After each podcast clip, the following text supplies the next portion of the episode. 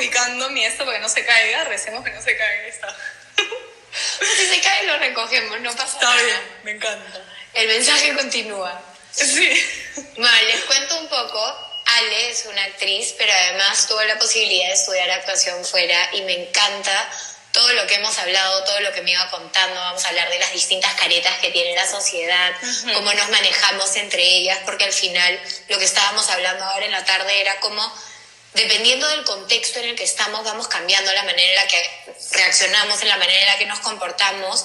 Y eso es algo muy valioso para nosotros, el poder darnos cuenta del hecho de que tenemos múltiples facetas y que somos personas multidisciplinarias que nos podemos mover en distintos ámbitos y que tenemos la capacidad de adecuarnos a cada circunstancia. Entonces, Ale, cuéntanos un poco de ti, cómo vas en esta cuarentena, cómo lo estás viviendo, qué cosas has aprendido.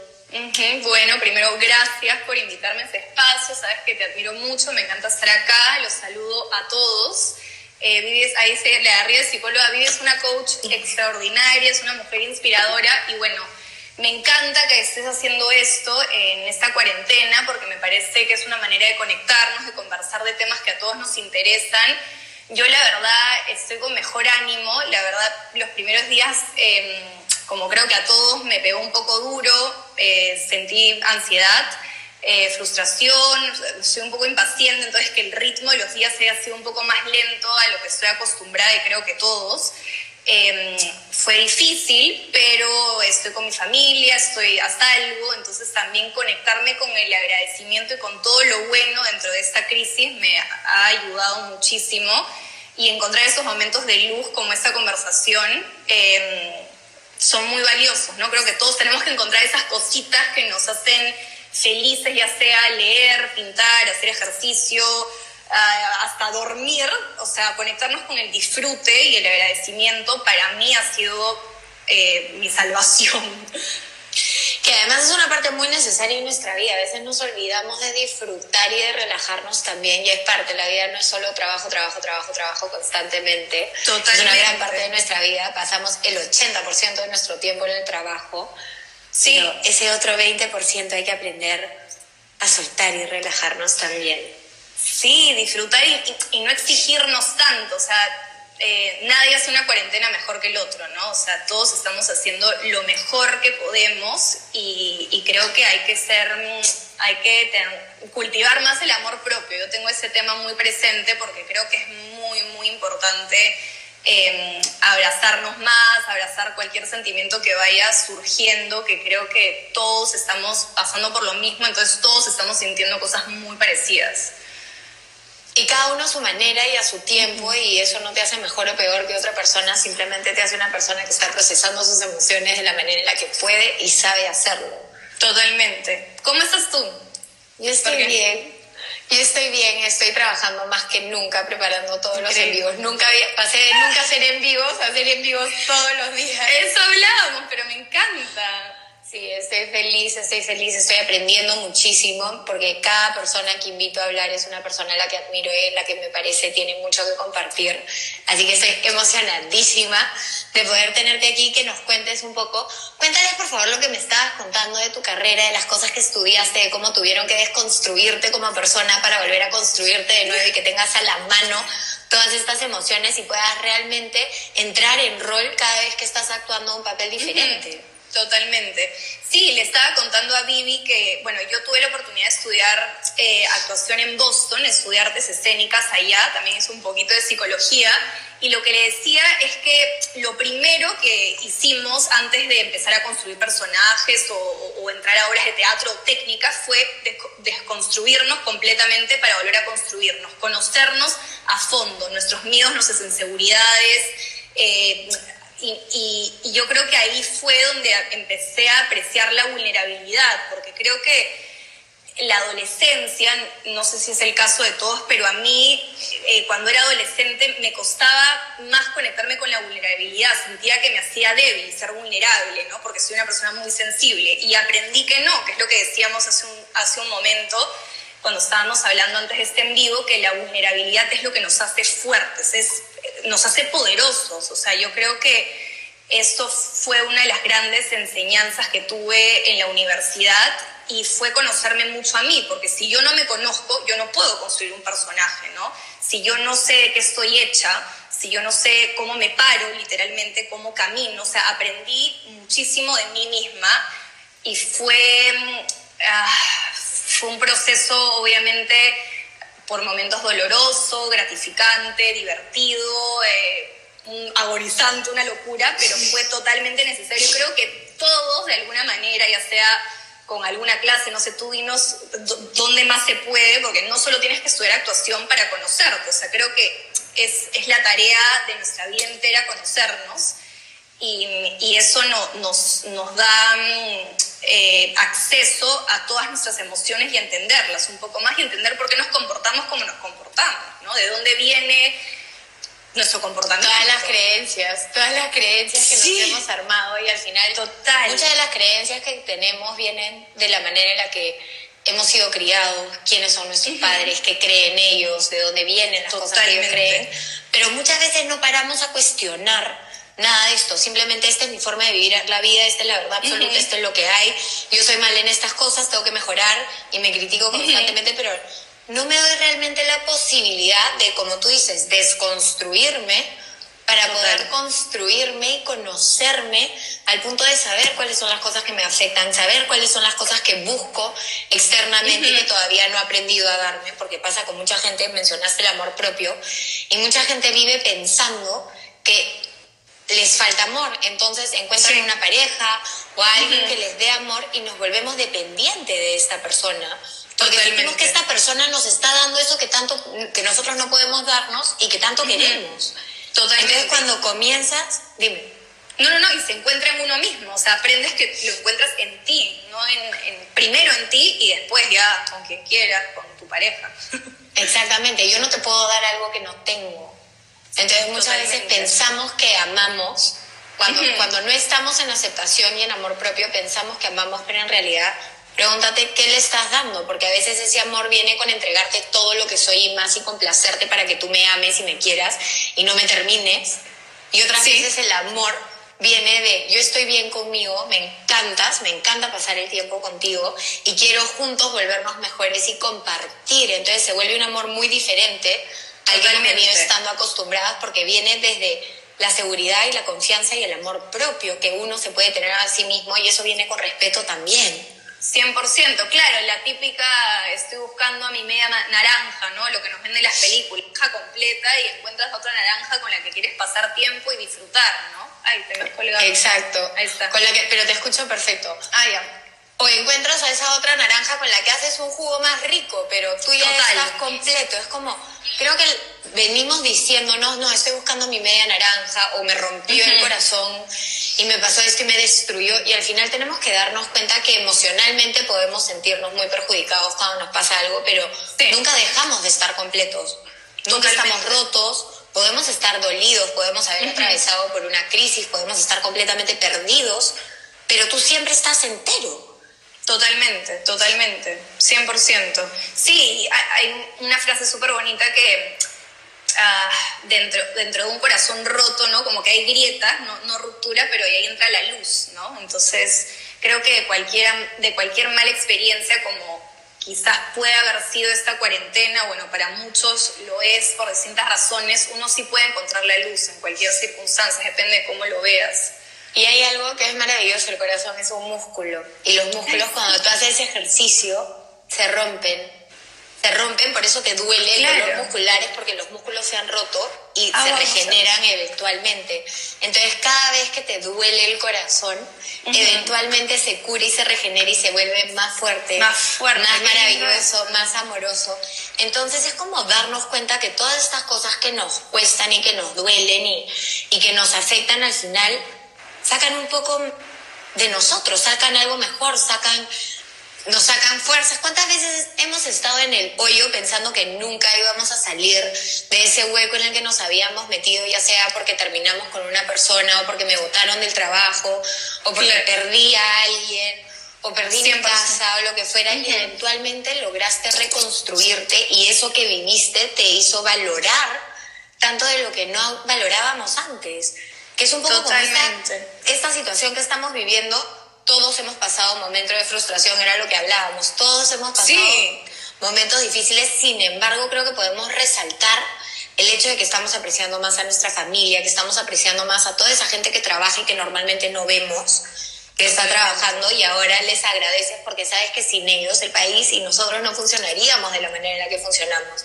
Entonces es un despertar de conciencia. Es un despertar. Y quiero hablar de tu despertar de conciencia cuando estudiabas. Cuéntanos un poco me contaste que tenías diversas dinámicas, pero me encantaría que antes de que les cuenten las dinámicas, para que todos podamos practicarlos, que nos cuentes cuáles fueron tus miedos más grandes o cuál fue ese evento que tuviste que superar y que a lo mejor pensaste no lo ibas a lograr y eventualmente lo lograste y te volviste mucho más fuerte por eso. Em, bueno, hablando de, estudiar fuera, ¿no? Eh, creo que nunca imaginé que me iba a chocar tanto estar lejos de, mi familia, de mis raíces, del ambiente donde, donde crecí. Pero una de las razones por las que me quise ir fue porque yo siempre creo que la incomodidad, por así decirlo, ¿no? Salir de tu zona de confort, como siempre nos dicen, te hace crecer.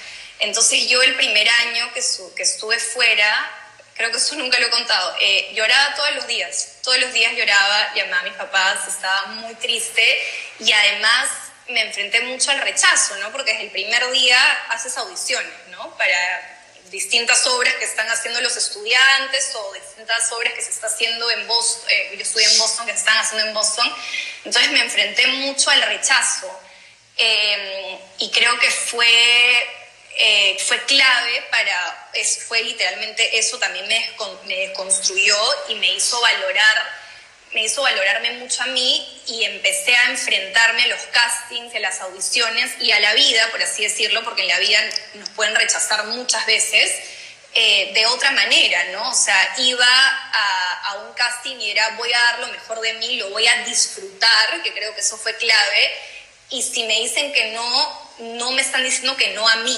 ¿no? Y que creo que eso se puede eh, trasladar a todo, hasta a una relación. Si te dicen que no y no funciona, no te están diciendo que no a ti, no te están rechazando como persona, aunque así, eh, aunque uno se lo quiera tomar personal, es simplemente que no funciona y uno tiene que aprender y la carrera de la actuación te lo enseña a golpes, que si te dicen que no, eh, es una oportunidad para aprender, para crecer, para de repente tengo que mejorar algo para la próxima prueba, para el próximo casting, o de repente yo no era la persona que estaban buscando para esto, pero eso no te aniquila a ti ni, ni te están diciendo, o sea, que lo dejes de intentar, síguelo intentando y, y, y van a haber otros sís más valiosos, ¿no?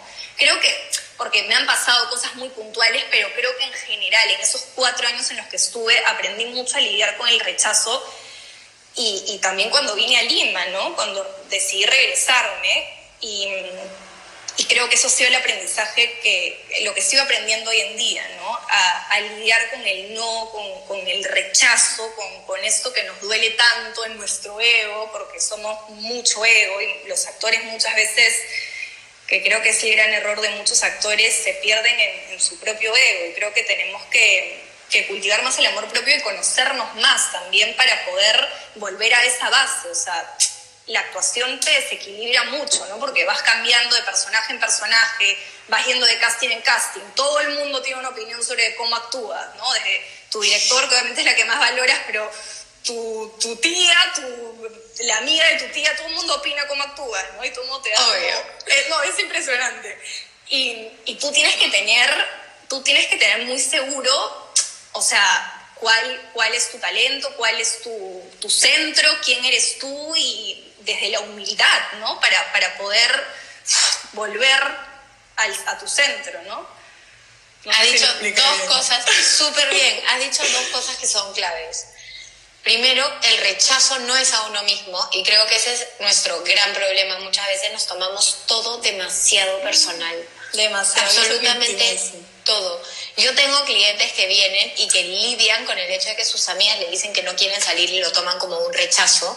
Desde eso hasta entrevistas de trabajo o mi enamorado no quiso salir y todo lo tomamos literal como si te estuvieran diciendo a ti, no, no quiero nada no, contigo. Claro, claro.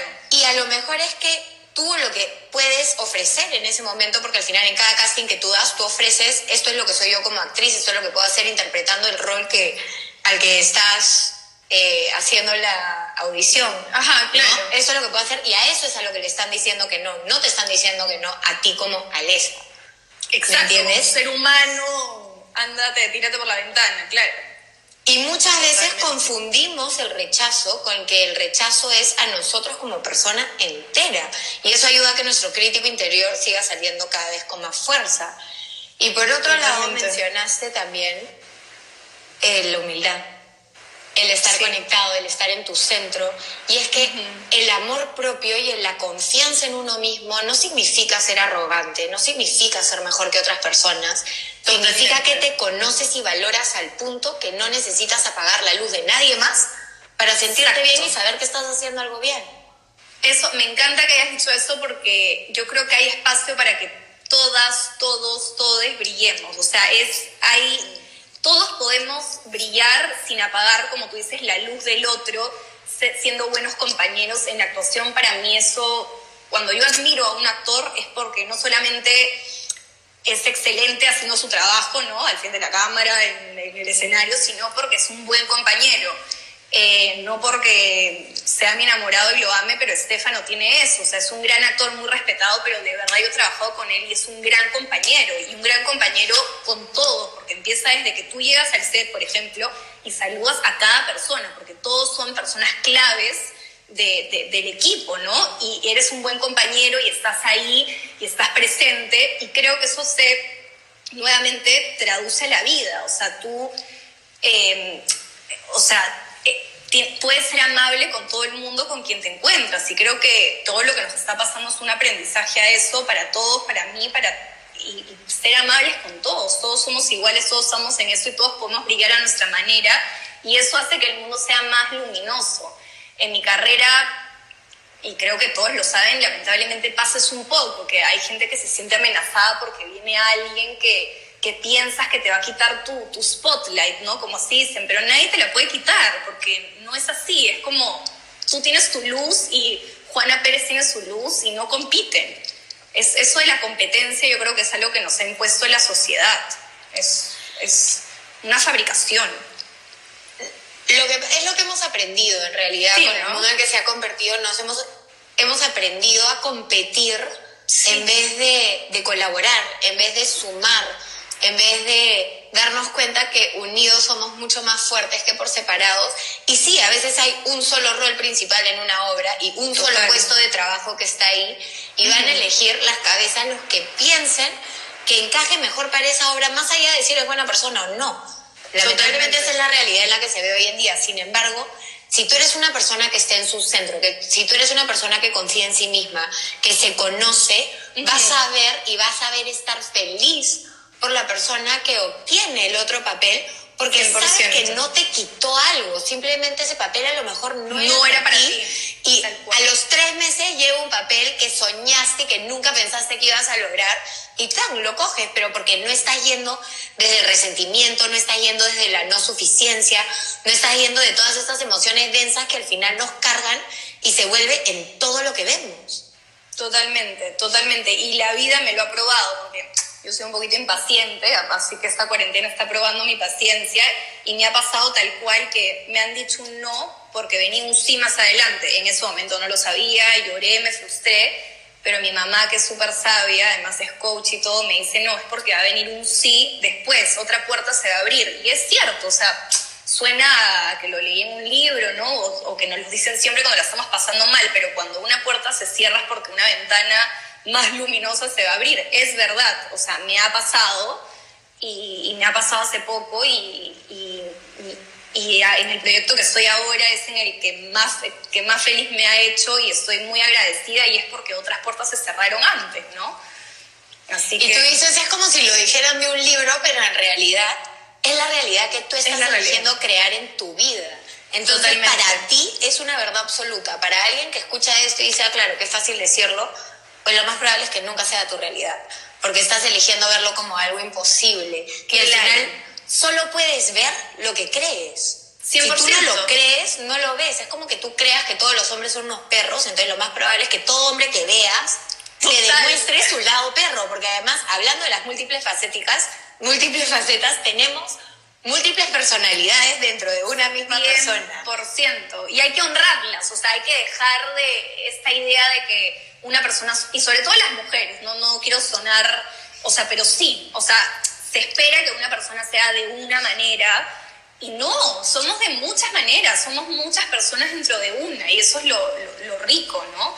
Em, creo que hay que aprender a, saber que todos tenemos luces, sombras, que, todos, que nuestras personalidades son multifacéticas y, y, bueno, lo de las máscaras, ¿no? Lo de las caretas que usamos, sí es cierto que cambiamos con diferentes personas, pero no por hipocresía, sino porque como hablábamos eh, antes del en vivo, es nuestro, nuestra manera de sobrevivir y es una habilidad súper valiosa, ¿no? Nuestra habilidad para adaptarnos. Que al final es lo que nos hace más fuertes. O sea, no es el más fuerte el que sobrevive, sino que es el quote que me dijiste, no es el más fuerte el que sobrevive, sino el que tiene la habilidad de adaptarse. Totalmente. Porque todo cambia y si tú no cambias, no importa qué tan fuerte eres, vas a terminar estampándote contra una pared y vas a terminar sufriendo y vas a terminar no sabiendo qué hacer porque sigues enfocándote solo en eso. Y eso se convierte en todo lo que ves y eso se convierte en tu realidad a largo plazo. Y sobre todo en esos tiempos que todo está cambiando y tenemos que adaptarnos. Todo. Todo está cambiando. Y es un poco como decías, nosotros, tú no eres la misma persona cuando juegas con un niño, le das de lactar a tu hijo, lo estás bañando o con tus sobrinos o con tu hermano, con quien sea, pero imagínate que estás en contacto con un niño ¿Cómo te comportas con ese niño? ¿Cómo lo tratas? ¿Te comportas de la misma manera cuando alguien te falta el, respeto y sientes que estás en peligro? No. no. Tienes que saber cómo moverme de un rol a otro dentro de las cosas que pasan en mi vida, dentro del contexto en el que estoy, cómo lo afronto, cómo actúo, cómo lo manejo de la mejor manera y de la manera que se me haga más fácil y más eficiente también. Y esto es algo que creo que todos estos ejercicios Perdón, dime. No, no, no, sí, que, que hablábamos antes, que la palabra máscaras, caretas, tiene una connotación negativa, pero no tiene por qué tenerlo. No es que eres hipócrita por ponerte una máscara distinta con tu jefe que con tu mejor amiga. O sea, es tu habilidad para adaptarte a lo que, se, lo que te pide esa situación, ¿no? O sea, tú... Eh, mi, mamá hoy me dio esta analogía que me pareció súper chévere, que como poniéndolo en términos más superficiales y más visuales, es como si tuvieses una, un closet de zapatos y tú elijas qué zapato ponerte dependiendo de dónde vas a ir, cuál es eh, la ocasión, cuánto tienes que caminar. Es lo mismo con, las máscaras, ¿no? Tú te pones la máscara que necesitas para esa situación. Y, y, es, y yo creo que es, es, una virtud y que tenemos que empezar a usarla y ser más conscientes de cómo usarla, ¿no? Como tú dices, es diferente darle, darle lactar a tu hijo que enfrentarte con un agresor, no tienes que saber cambiar, ¿no? Definitivamente. Y para las personas que tengan problemas escuchando la palabra máscaras porque las relacionamos con hipocresías, te lo puedes decir como aprender a manejarme en distintos contextos. Es lo mismo. Le hemos puesto una etiqueta máscaras que tiene la sociedad porque sonaba más dramático y divertido. Pero en realidad lo que estamos hablando es la habilidad de poder expresarte de distintas maneras en distintos contextos que sean más útiles y beneficiosos para ti. Punto. 100%, claro, te pones, claro, volviendo a la analogía de los zapatos, porque es muy visual, o sea, te pones los tacos altos o te pones las sandalias cómodas o las zapatillas cómodas, o dependiendo de, de con qué tienes que lidiar, ¿no? Y a qué te tienes que enfrentar. Y también creo que las distintas máscaras son lados de tu personalidad y todos somos multifacéticos, como dijimos al comienzo, y tenemos personalidades muy ricas y tenemos distintos lados que podemos sacar en, distintas situaciones, ¿no? Y sin perder tu esencia, alguien puso 100%, tu esencia sigue siendo la misma, ¿no? Y por eso me parece importante conocerte. Sin embargo, sí hay momentos en los que llegamos a perder la esencia y nos ponemos estas máscaras porque pensamos que es la manera que tenemos que actuar y que tenemos que ser para ser aceptados. Entonces, todos las hemos tenido y la, gran mayoría de nosotros hasta ciertos puntos podemos seguir teniéndolas. Es válido, esto no es una crítica, simplemente estamos hablando para normalizarlo y que eventualmente puedas darte cuenta de qué máscaras estás usando para que puedas decir, ah, esto viene de mi inseguridad. Esto Totalmente. porque quiero esto. Y ¿Por te me entonces, máscara, Ale, no? cuéntanos de tu máscara. ¿Cuál fue la máscara que más te costó reconocer y trabajar? Sí, es un poco lo que hablábamos antes también. Yo creo que todos, así vayan pensando cuál es la suya, los que están acá conectados, todos tenemos una máscara eh, que es como nuestro, como nuestra, nuestro escudo, ¿no? A la que recaemos cuando nos sentimos en peligro o amenazados. La mía eh, fue por mucho tiempo y quizás lo sigue siendo, seguramente, sí. Eh, la, de, la de la complacencia, ¿no? La de yo quiero agradar, porque por mucho tiempo, ya soy consciente de ello, pero mucho tiempo no lo fui, eh, yo sentía que tenía que, probar y que, que, o sea, como hacer méritos para que me quieran, ¿no? Para que me acepten. Entonces, esa era la máscara en la que yo recaía. Entonces, si yo no me cuenta de eso, sería una persona totalmente, me habría quedado en esa sombra de querer complacer todo el tiempo a, todos, que es imposible. Entonces esa era, esa era mi máscara, ¿no? Y cuando descubrí de dónde venía, eh, que obviamente es una historia mucho más larga para otro en vivo si quieren, eh, era, era descubrir por qué y cuando lo descubrí pude tenerla eh, como aliada esta máscara, como una herramienta en vez de de, usarla como un escudo, como mi mecanismo de defensa, porque la entendí. Entonces yo creo que si tú entiendes tus diferentes máscaras o, la máscara a la que recaes por default, creo que puedes, eh, la puedes convertir en, tu aliada, en tu herramienta, y puedes eh, otra vez eh, elegirla y no, que, y no que se te ponga como algo impuesto por tu naturaleza, tu historia familiar o lo que sea, ¿no? O por lo menos logras tomar conciencia y dejas de decir yo soy así y excusarte. Total. Porque a mí me encanta cuando la gente viene a consulta y me dice, ah, no, es que yo soy impulsiva, es que yo soy no sé qué, y es como, claro. estás justificando todas tus acciones con esas etiquetas que te has puesto en la frente. Totalmente. Tú no si eres no, de ninguna manera. elegir, claro. Claro, claro, tú no eres de ninguna manera determinada porque así te lo dijo otro profesional o otra persona. Tú estás eligiendo ser de esa manera, exactamente. Totalmente. Y como tú eliges y tú eres la que actúa, tú eres también el que puede cambiarlo. Para 100%. mí la, siempre. Para mí la careta que me ponía era la risa porque a mí todo me daba vergüenza. Yo sí. a mí me costó muchísimo aceptarme, amarme, entenderme y era un poco como me río de todo y me río de mí porque si yo me río de mí la gente que me hace bullying pierde peso porque yo ya me estoy riendo, te quité el trabajo. Claro, y, claro. Y era la mezcla de la burlona, gordita, buena gente que se reía de ella misma y se hacía bullying sola, con claro. el otro lado que era tratar de complacer a la gente también. Y me di cuenta que eso nacía de la gran inseguridad. Muchas de nuestras máscaras nacen de la inseguridad. 100%. 100%. Nuestras, Alguien lo puso ahí. Sí. Mecanismos de defensa maneras de demostrar que soy valiosa, maneras de demostrar que soy igual al otro, maneras de tratar de ser aceptados, aprobados, etcétera, etcétera. Sí. Eventualmente, cuando estudié coaching me di cuenta de esto y mi mentor me dijo, o aprendes a dejar de reírte o no te vas a graduar. Y yo como, qué, qué dramático eres, ¿no? Qué dramático. Me llevaste una, que me, órale, paté, ¿Qué me cosa, pues? telenovela. Claro, me llevó a otra. Deberíamos hacer todo el envío con tu acento de colombiana, por favor. Ay, pues, no, ¿cómo así? El acento que quieras, pues. Me encanta, eso es lo divertido de entrevistar a una actriz. Sacas a distintas personas. Pues claro, tía, punto, ¿qué crees tú? Y el punto es que me di cuenta que muchas veces la risa sí era realmente mi mecanismo de defensa. Hoy en día soy una persona que cree que puede sanar a través de la risa. Y logré sí, hacer uno de mis mayores mecanismos de defensa en una de mis maneras de sanarme a mí misma, de, hermoso, de pasar hermoso. la página. Sin embargo, siguen habiendo momentos en los que digo, esa risa es de nervios, que está asociada Claro. con... O sea, esa risa es de inseguridad. O esa risa Total. porque realmente me estoy riendo, pero tomas conciencia y comienzas a ver y cuando usas esa máscara como protección o como defensa, comienzas a darte cuenta que hay cosas que no has terminado de trabajar. Tal Entonces cual. te pone la luz en eso que te falta trabajar y te dice, te toca la campana, ding, ding, ding, ding, ding. Ahí te faltó. Y es algo en lo que puedes regresar y trabajarlo. Claro, tienes que seguir trabajando en esto, esto es algo en lo que tienes que seguir creciendo 100%. 100%.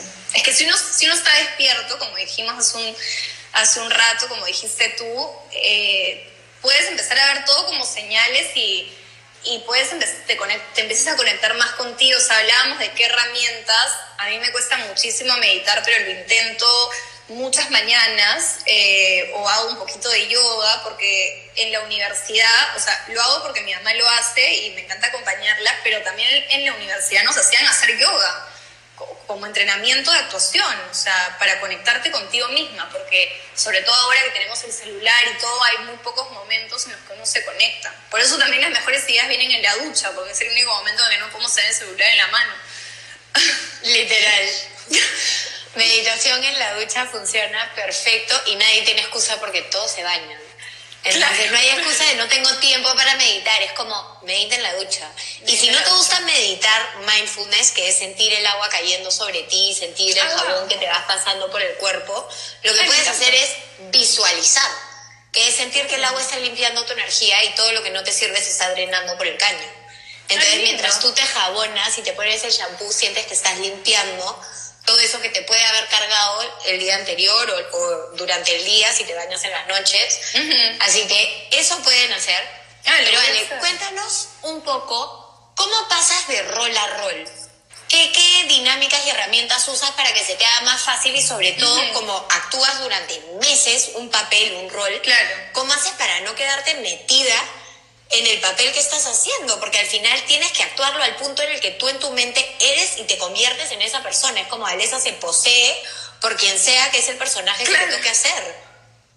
Sí, sí, totalmente. Em, o sea, creo que lo que voy a decir, un poco ya lo dije, después voy a expandir más en el tema. Para mí fue muy importante y eh, le digo a, eh, a, todos los que vayan a estudiar actuación, los que quieran eh, dedicarse a esto, te tienes que conocer mucho a ti, mucho tus luces, tus sombras. Tienes que conocerte a ti porque tú eres la base, o sea, tú tienes que poder volver a ti cuando se apagan las luces del set, cuando se apagan las luces del escenario, tienes que poder salir. Entonces tienes que tener esa versatilidad y esa habilidad para adaptarte. O sea, para no quedarte en ese personaje, porque a veces puedes hacer un personaje muy ligero, pero te puede tocar también un personaje muy denso que de alguna manera te invade mucho más que otro, ¿no? Entonces, si tú, si hay una si tú tienes los cimientos bien puestos, vas a poder regresar a eso y vas a, eh, lo mismo de, de, los castings, que te golpean, te, te, tiran al piso, pero tú tienes que tener la habilidad de volver a eso, ¿no? Entonces, esa es una de las cosas. Y otra, yo empiezo mucho con con quién es esta persona, ¿no? Me toca X personaje y quién es, ¿no? O sea, por qué se comporta, de alguna manera te vuelves como un investigador, un detective de, esta persona que te ha tocado interpretar, ¿no? Si es un guion, eh, si es una obra de teatro, un guion de película, bueno, no he hecho películas todavía, ya, ya vendrán, o, de, el guion de una novela, ¿no? O el guion de, un, de una obra de teatro, una obra de teatro, tú encuentras ahí todas las pistas, ¿no? O sea, la persona que escribió y construyó el personaje te da las pistas para tú poder construir ese personaje. Entonces, yo empiezo mucho en el papel, ¿no? Analizando el texto, eh, qué, qué, cosas me dice ahí del personaje y de ahí viene la imaginación, que es la parte más divertida, ¿no? Que vas imaginándotelo en diferentes situaciones y todo. Y para mí es clave, y eso lo aprendí en el colegio de, un profesor, un maestro que, es un capo, em, aprendí que me lo tengo que tomar como un juego. O sea, eh, play is play, dicen, es, en inglés, ¿no? O sea, play is play, juego es juego.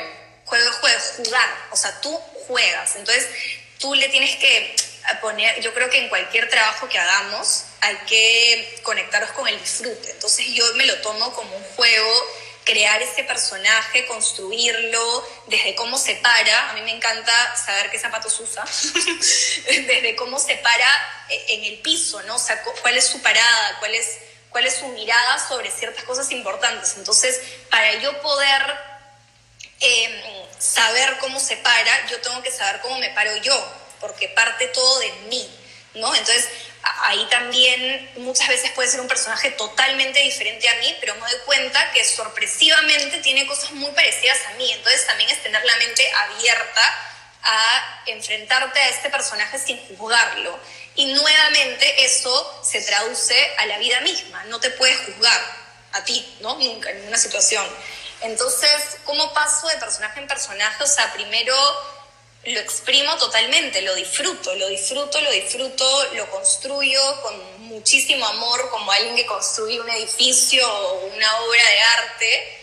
Em, lo conozco a fondo y sé que me va a acompañar por cierta cantidad de tiempo, sea un año, sea un par de meses, y lo disfruto tanto que después me puedo despedir y quizás lo extraño, aunque suena raro, porque sí extraño a mis personajes, te lo juro, pero...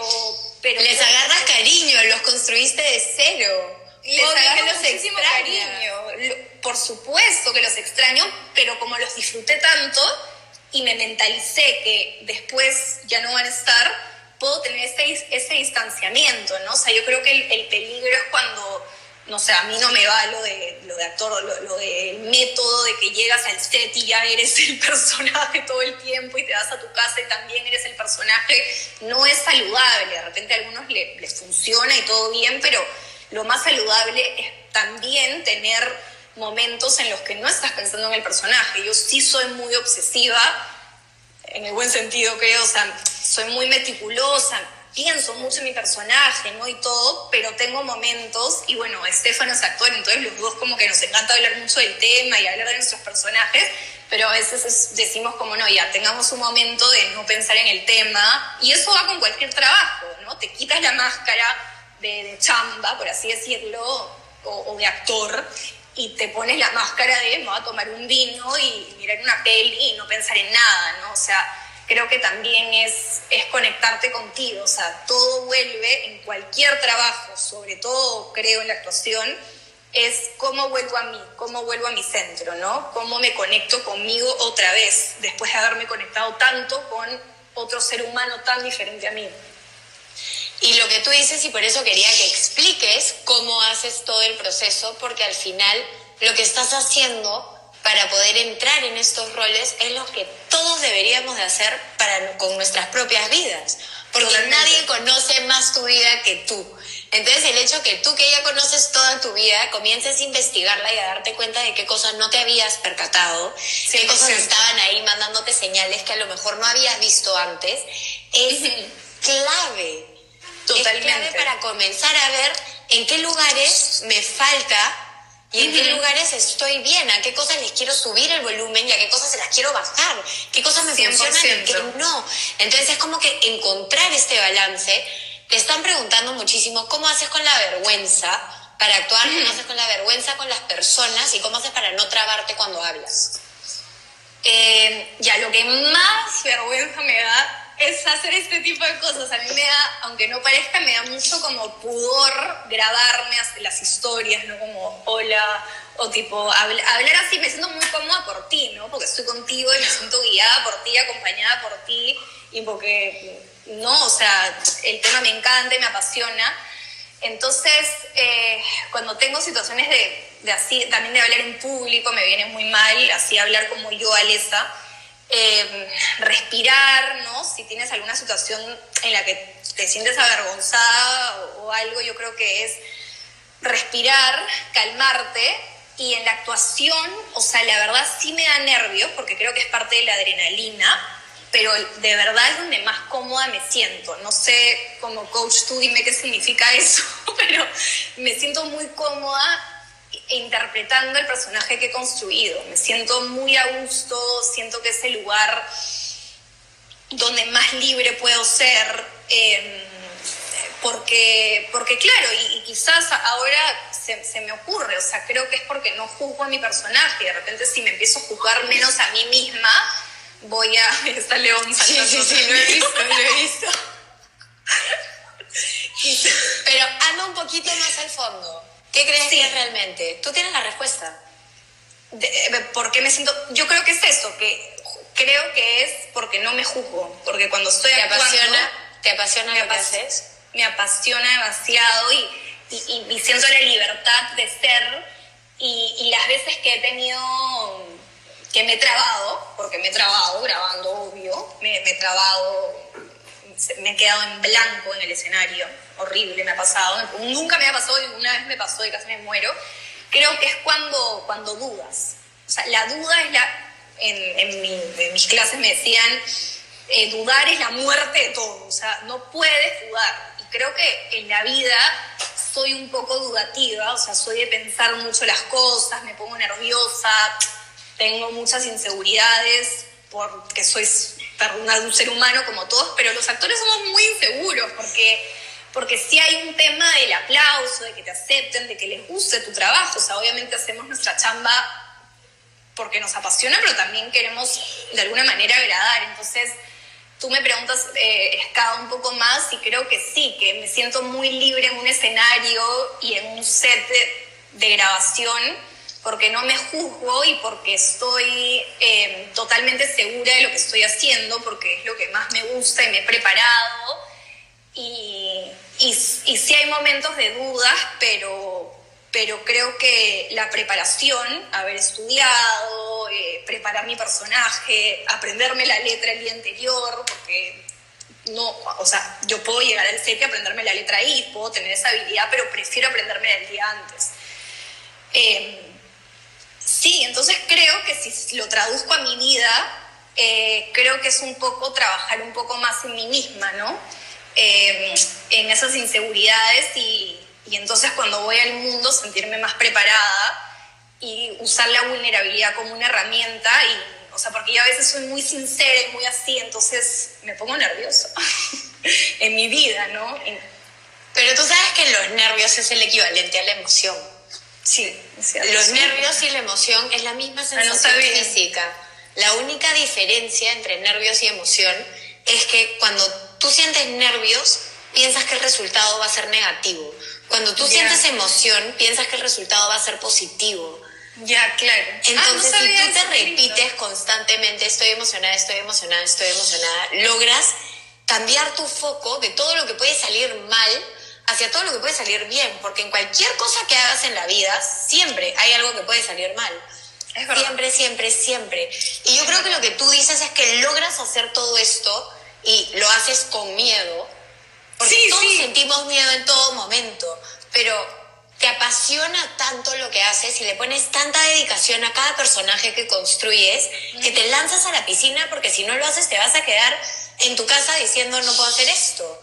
Entonces Totalmente. es llegar al punto en el que lo que haces y el trabajo que tienes o lo que sea que quieras hacer sea más grande que el miedo que sientes, que los 100%. nervios que sientes y poder reenfocar tu mente constantemente para darte cuenta que hay mucho más allá de lo que realmente vemos.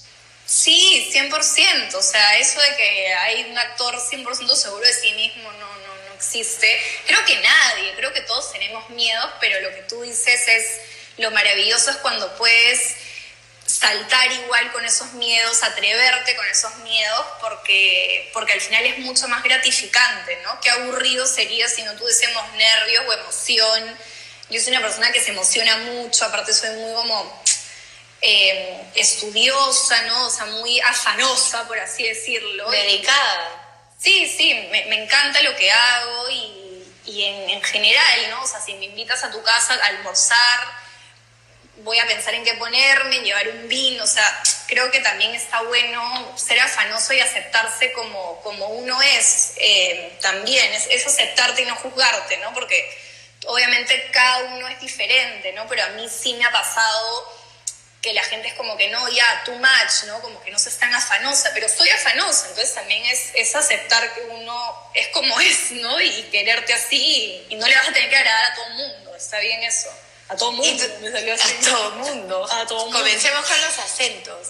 Y ese- esa afanosidad viene también de demostrarle a la persona que valoras lo que está haciendo por ti hasta cierto punto, sobre todo cuando es una Sí. invitación.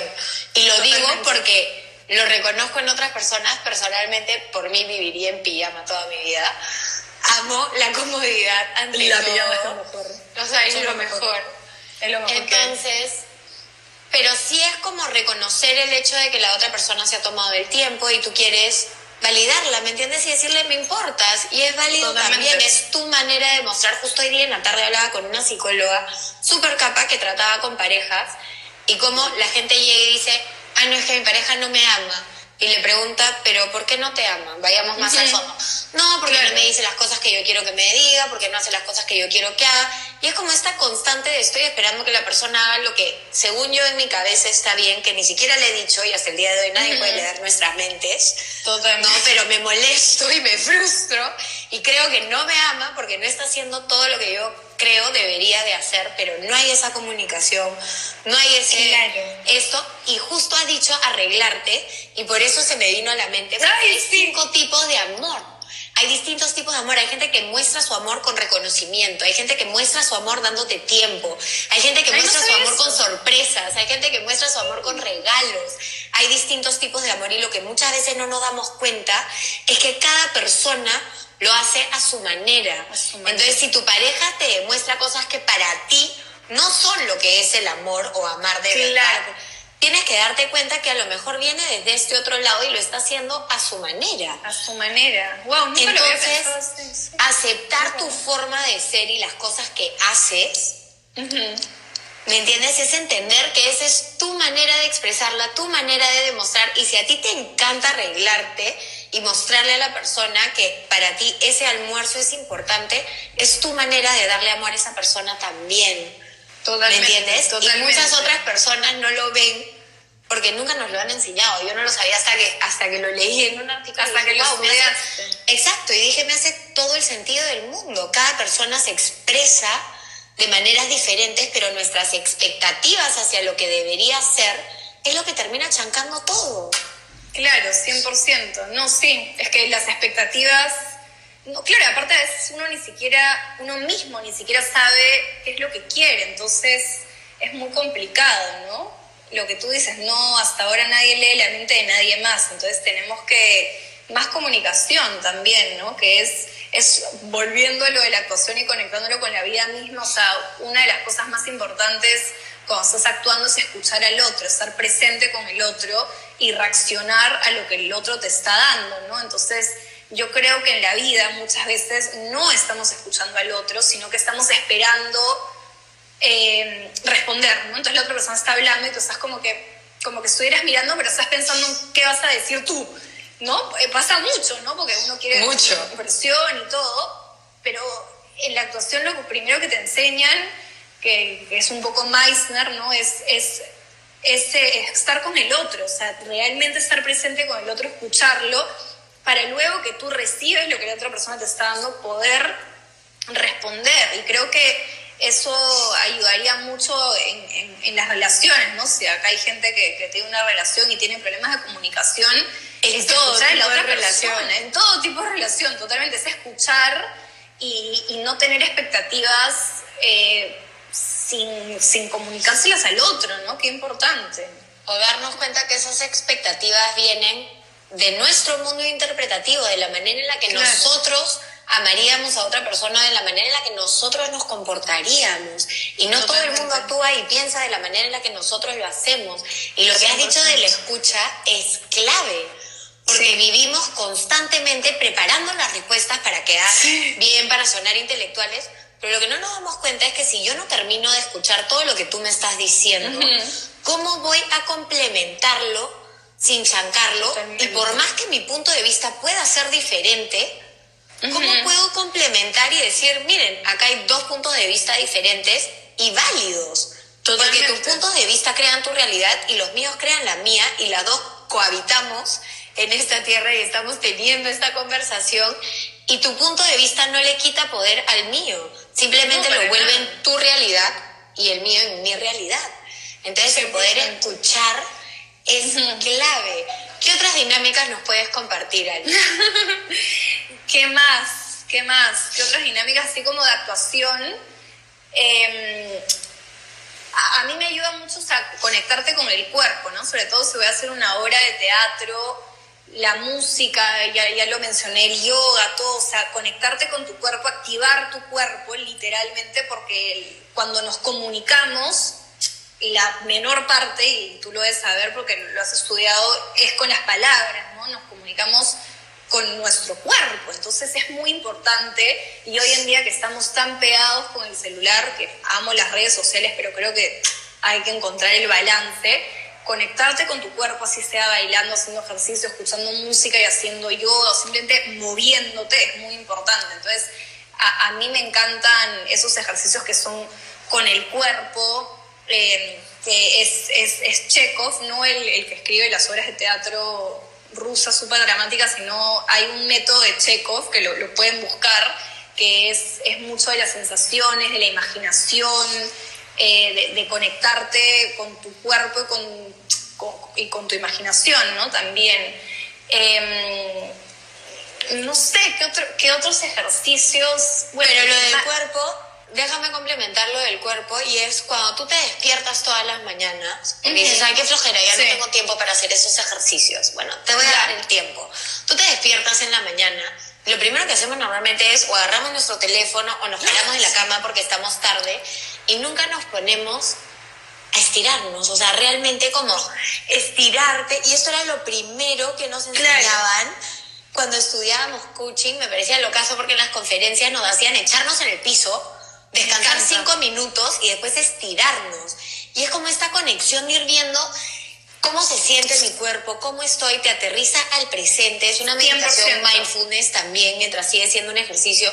Otra manera puede ser, si es que ya estás despierto, palmeando, palmeando, palmeando tu cuerpo, levantando tu energía también. Y eso lo que te ayuda es a que conectes y te centres en tu cuerpo si le falta algo, tu cuerpo te va a avisar, te lo va a decir. Es lo, es lo primero que hacíamos también en las clases de actuación, era estirarnos. Y otra cosa que me acabo de acordar que hacíamos, que es, ayuda mucho si lo puedes hacer en grupo, pero bueno, lo puedes hacer contigo misma también, es porque alguien te pregunta cómo estás, ¿no? Y tú dices, bien, pero ¿cómo estás realmente? Entonces, preguntarte cómo estoy, respirar y dejar que la respiración caiga y te juro que pueden salir cosas locasas, ¿no? O sea, de repente tú piensas que estás bien, pero te sientes triste, ¿no? Entonces, si no respiras, o sea, es respirar como cómo estoy, ¿no?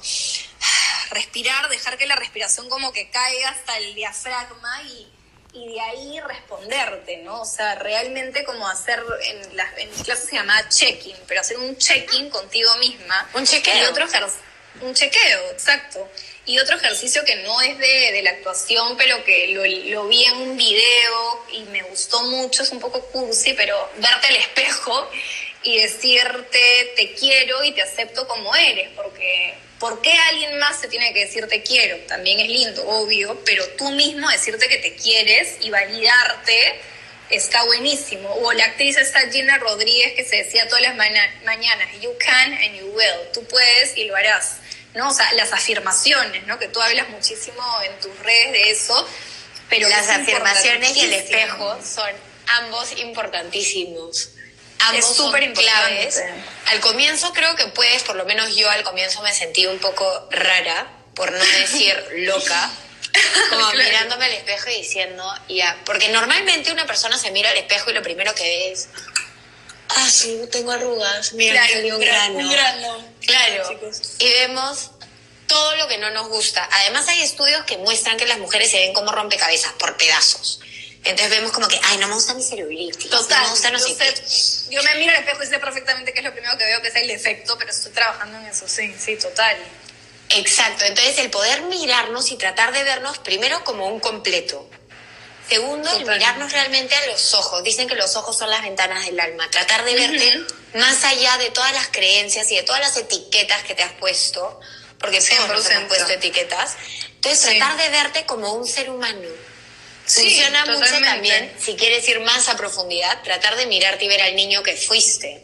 Eso te permite conectar más con tu empatía. A mí también. Estoy obsesionada con las meditaciones del niño interior. Amo abrazar a mi niño interior, pensar en la niña que soy, que se hace sentir O sea, porque a veces logras algo y es algo chiquito, pero tu niño interior estaría bailando con, con Estefano, eh, la, la, llamamos Pequeales, o sea que es una figura real en mi vida. O sea, yo todo el tiempo hablo de la pequeña niña que hay en mí porque está lindo honrarla y, y tenerla presente, porque es tu, tu fan número uno, ¿no? O sea, todo lo que has logrado tú, o sea, tu niña interior estaría bailando y saltando y feliz por ti, o sea, más que uno mismo, ¿no? Como que nos endurecemos un poco con el tiempo.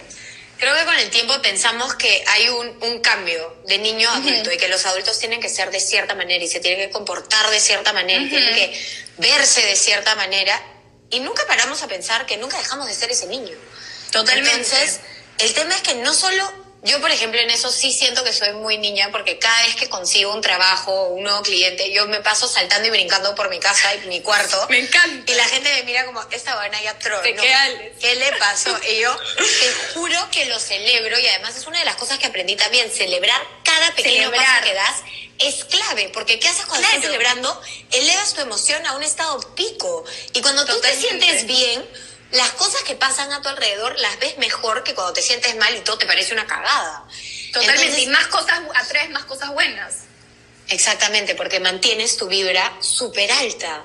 Y el tema con el niño interior, no solo es importante validarlo y abrazarlo, no solo es importante abrazarlo y sacarlo a jugar, sino también es importante acordarnos de todas las cosas que vivimos cuando éramos niños, nos podían haber afectado de ciertas maneras. Entonces es importante darle amor y cariño y decirle que estamos aquí para ellos, porque ese niño con la mente que tenía guardó emociones y guardó creencias que hoy en día como adulto te limitan. Totalmente. Entonces, o tú le das esa seguridad a tu niño interior que sigue viviendo dentro tuyo, porque lo que viviste cuando eras niño y lo que te marcó cuando eras niño te sigue marcando hasta el día de hoy, probablemente no en tu mente consciente, pero probablemente esté en tu mente inconsciente y sea lo que viene como el crítico interior, como todas esas creencias limitantes, como ese miedo, como esos nervios, como esa angustia, esa ansiedad. Entonces el poder conectar y abrazar con este niño abrazarnos con este niño interior es clave para soltar muchas de las cosas que nos están cargando ahora. Ale, Totalmente. tres minutos de conversación. No. Dijimos que se nos iba a hacer corto. Yo sabía, tenemos que hacer un programa de, te juro, tres horas con Ale. Yo feliz, cuando quieras volvemos a hacer esto y videos, lo que quieras, cuando acabe esa cuarentena que va a acabar, por favor, fuerza a todos. ¿Cuál es el último mensaje? ¿Con qué, con qué los dejamos? Acá nuestros 110 espectadores. Con Mira, de mi parte yo les, les diría que abracen todo lo que son, la luz, la sombra, las múltiples facetas, las múltiples caretas, a lo mejor las caretas negativas, las caretas positivas, entiéndelas, investigalas, agarren lo que dijo Ale de cómo trabajaba ella para volverse mejor en su rol, mejor en su papel, para realmente conocer nuestras vidas. Hay una película, la voy a poner en mi historia, que vi ayer a las 3 de la mañana y era la chica vivía el mismo día como 150 veces y cada vez veía algo diferente y es un poco como pasa con tu vida real. Cuando vas tomando conciencia y vas dándote cuenta de las actitudes que tienes, me pareció muy buena. Ay, quiero verla. Te la mando. Ale, Dinos, gracias por haber venido, gracias por compartir con nosotros, gracias por mostrarte, gracias por ser tan auténtica y por mostrarte vulnerable con nosotros. Ay, no, gracias a ti por este espacio, es hermoso, es inspirador. Yo creo que es lo que tú dijiste, es conectarnos con nosotros mismos, con nuestra niña interior, con, con, con, con todo, abrazar nuestra vulnerabilidad, todo lo que vamos sintiendo. O sea, todo es parte de quienes somos, honrarlo y, conectarnos con el agradecimiento en estos días que son más difíciles que otros y más diferentes y estar abiertos al cambio, porque la vida cambia constantemente.